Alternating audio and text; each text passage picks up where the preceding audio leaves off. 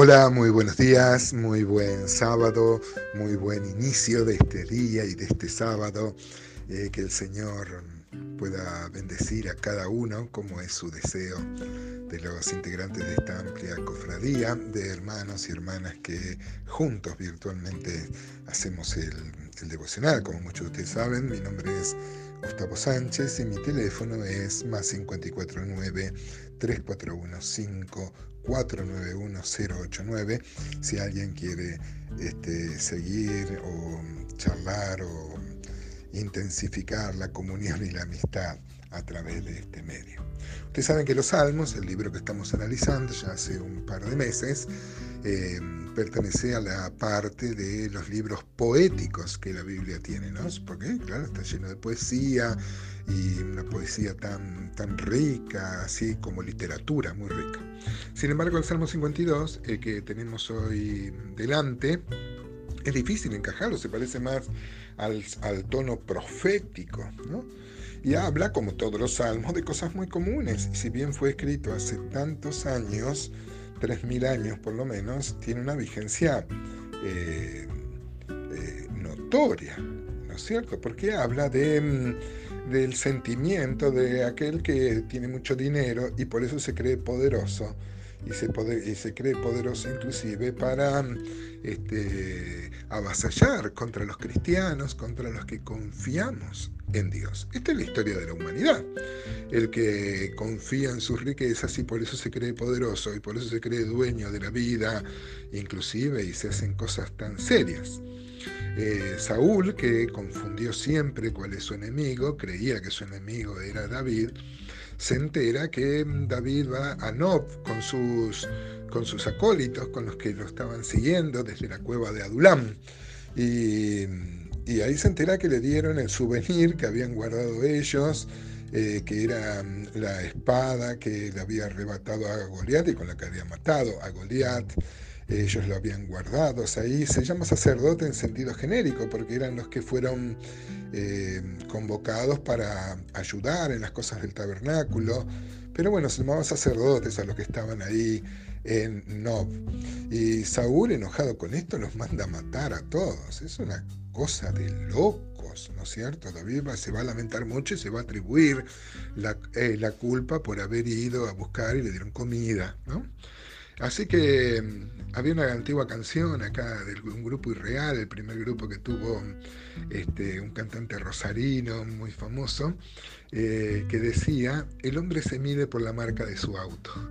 Los que se creen que porque tienen dinero pueden avasallar inclusive sobre la vida. ¿no? Esto es algo que lamentablemente es tan actual. Dice entonces el Salmo 52, este, eh, másquil de David cuando vino Doeg, Edomita, y dio cuenta a Saúl diciéndole, David ha, venido a casa de Ahimelech, porque te jactas de maldad, oh poderoso, la misericordia de Dios es continua. Este relato que yo les dije está en 1 Samuel 22 y en especial 22.9 cuando Doeg, un edomita, viene a avisarle de lo que habían hecho los de Nob con, con David, el apoyo y la asistencia que le dieron siendo David fugitivo.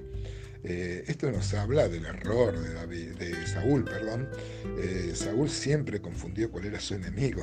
Se creyó que su enemigo era David cuando Dios ya lo había desaprobado. ¿no? Versículo 2 dice, agravios maquina tu lengua como una baja afilada hace engaño. Ustedes saben que el tema de la lengua es, un tema muy recurrente en la escritura. Santiago 3 le dedica todo un capítulo, ¿no? pero en el Salmo 55, 21, 57, 4, 64, 2 el 3, se compara la lengua con, un objeto afilado, como acá, ¿no? Acá dice como navaja afilada, pero uno puede hacer mucho daño con las palabras. Esto daría para todo un audio en particular, pero sigamos. El salmista dialoga con un personaje imaginario, pero donde da cuenta de esto, de, de, la, de la maldad que hay en que por creerse poderoso puede eh, cometer eh, hechos tan truculentos como fue la matanza de los sacerdotes de Nob.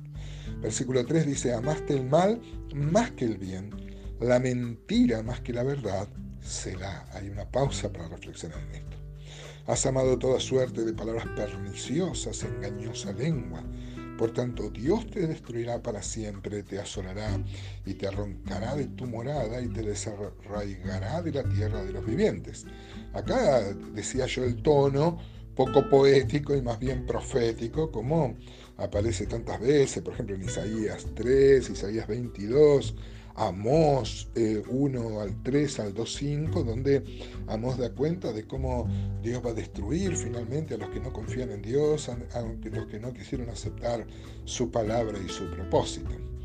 De, este lado de la cruz, nosotros sabemos que la condenación viene por no aceptar a Cristo y podemos aplicar todas estas, estas expresiones de, la gente que se ríe de Dios, de su palabra, de su iglesia, de su propósito. Pero Dios nos contó el final de la película, como dice, como dice este, un predicador, ¿no? Dios nos contó el final de la película.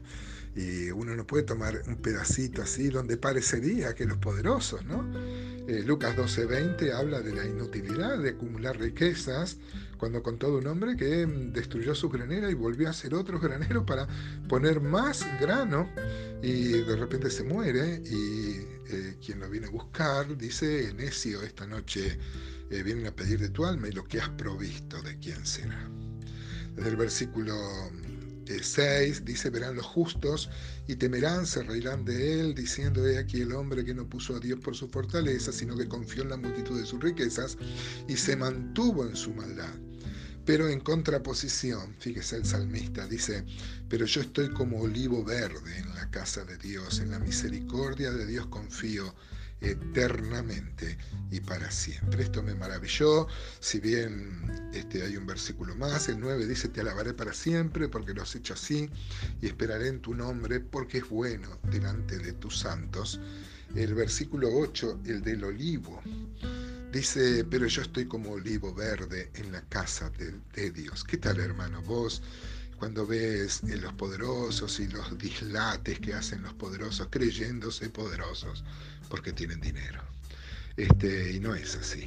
Eh, solo que confía en Dios. La fe que vence al mundo es nuestra fe, la fe en Dios, la que nos hace vencedores, ¿no? Dice que en Cristo somos más que vencedores y jamás la Biblia habla de que la riqueza este, y el poder son la base para una vida victoriosa. Jeremías 11.16, Oseas 14.6, por ejemplo, también presenta al olivo. Del olivo se sacaba la aceituna, de la aceituna se hacía un aceite, el aceite de olivo, muy preciado en los tiempos bíblicos, que servía como medicina, servía como moneda, servía como, bueno, tantas cosas, ¿no? Como hoy sigue siendo algo preciado el aceite de, de oliva, servía para las funciones espirituales en el templo, pero fundamentalmente era una figura del Espíritu Santo. Y la gran diferencia, el mundo, hermanos, no se divide entre ricos y pobres, ni los de derecha eh, versus los de la izquierda, ni los blancos contra los negros, sino los que tienen a Cristo y los que no, los que tienen el Espíritu de Cristo, los que están insertados en el olivo y los que no. ¿De qué lado estás, hermano? ¿Te gozás de estar en este olivo? Ojalá en este día podamos gozarnos de esto, de que el poder es temporal, el que da el dinero, el que da este, la hegemonía, solo el que tiene a Cristo permanece para siempre.